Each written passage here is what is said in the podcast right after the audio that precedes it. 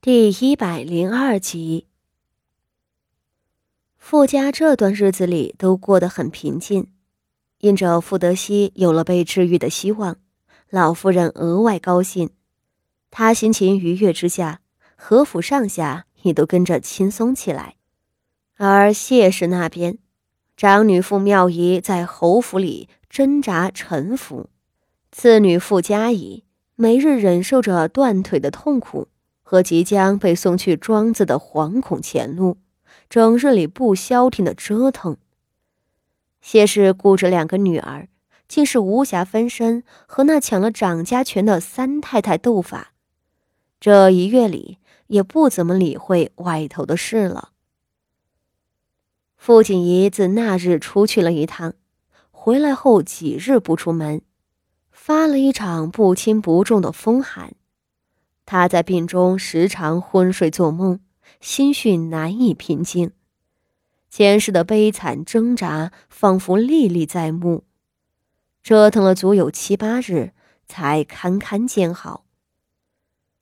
等他好了出来的时候，便已经到了六月底的三伏天酷暑之际。他手臂上的甲板一块拆了，骨头差不多长好了。只是还不能提重物。他每日去趟景和院探望傅德熙，回来后也躲在屋里纳凉，不愿出来。而到了七月初，京城下起了连绵的阴雨。每年的梅雨季节是佛教传说中的神佛结缘的日子，在这样的日子里布施。一日的功德可以抵上平日的三千六百日。正因此，一到了七月份，若是无雨便罢了，有雨的话，京城各家大户念佛的人都要挤着去庙里头上香叩拜，甚至常住修行。傅老夫人往年都会在夏日阴雨的日子里去南郊的普吉寺里上香，这一回。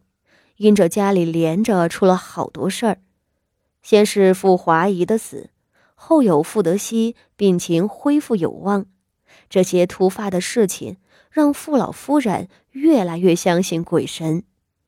他命令府里下人们收拾了他的细软衣物，说是要去寺庙里住上十天，以显诚心。三太太便忙着为老夫人预备行头。七月初九的时候，亲自将老夫人送去了普吉寺安顿好，才回来。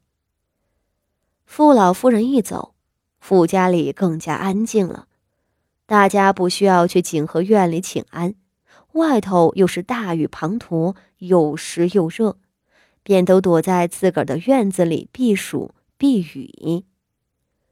傅锦仪每日依旧是风雨无阻的去景和院里探望傅德熙。这一日，傅锦仪又进了傅德熙的院子，环顾半晌，没发现傅德熙的影子。丫鬟上来压着声音道：“八姑娘，大少爷在暖阁里睡觉。”“哦，还睡着呢。”傅锦仪轻轻呼了一口气。我去看看他。傅德熙自搬来景和院后，不拘着他出门，他几乎像一个正常孩子那样，终于体味到了玩乐的趣味。没下雨的时候，他不顾酷暑，整日在景和院后山的草垫子上玩他的弓箭，或者和前来探望他的傅宣仪几个姐妹玩投壶。后来下了雨。弓箭是完不成了，傅宣仪就给他出了个主意，把他前头院子里的水槽都堵住，然后抓了好些鸭子、白鹅之类的水鸟，把鸟的翅膀缝上，放在水里给他玩。傅德熙果然是很喜欢，每日泡在前院里头嬉闹。他仍然是个痴儿，但傅景仪能够感觉到他开心多了。再加上每日喝药调理，他如今学会了很多事情，譬如自己穿衣服、自己吃饭、自己拿东西等。所有这些变化都让傅锦仪欢喜异常。很快，他又看见了傅德熙。傅德熙这段日子长胖了，个头似乎也高了一点点。他躺在床上酣睡，脸上神色静谧，看着是一副很舒坦的样子。大少爷这两日睡得多。小丫鬟朝父亲一笑道：“或许是前几日在外头玩的多了，累着了。您知道的。”大少爷玩弓箭痴迷的很，一根接一根的射，手指磨破了皮都不肯停下来。这样玩能不累吗？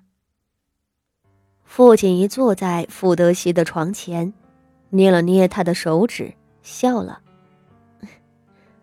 他高兴就好。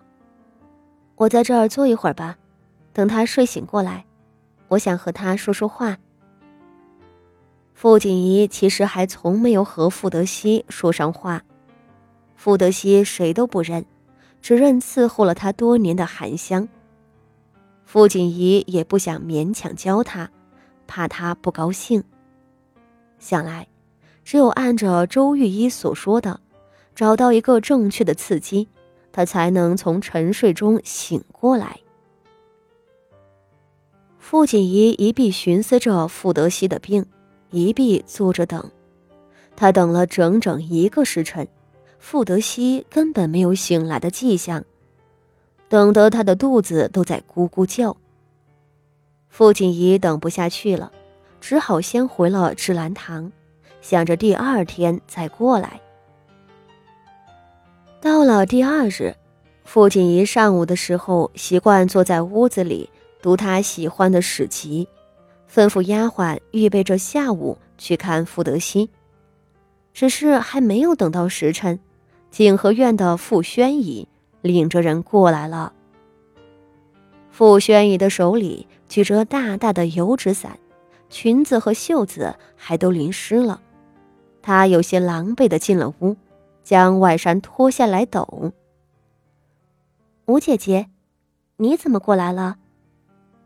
傅锦仪有些惊奇。自从傅德熙住进了景和院后，他整日去景和院里探望，自然能见到傅宣仪。傅宣仪也就再没有来过芝兰堂了。傅宣仪面上淡淡的，不说话。他命丫鬟们等在门外，自己拉过傅锦仪的手，进了里间，关上了门。